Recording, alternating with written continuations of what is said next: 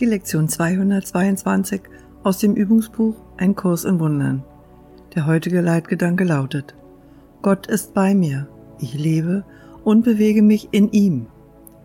Gott ist bei mir, er ist meine Lebensquelle, das Leben in mir, die Luft, die ich atme, die Nahrung, die mich am Leben hält, das Wasser, das mich erneuert und mich reinigt.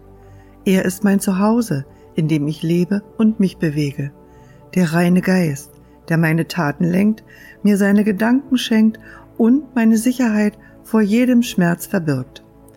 Er überschüttet mich mit Güte und mit Fürsorge und hält den Sohn in Liebe, auf den er leuchtet und der auch auf ihn leuchtet. Wie still ist der, der in der die Wahrheit dessen, wovon er heute spricht, erkennt. Vater, keine Worte außer deinem Namen haben wir auf unseren Lippen, und in unserem Geist.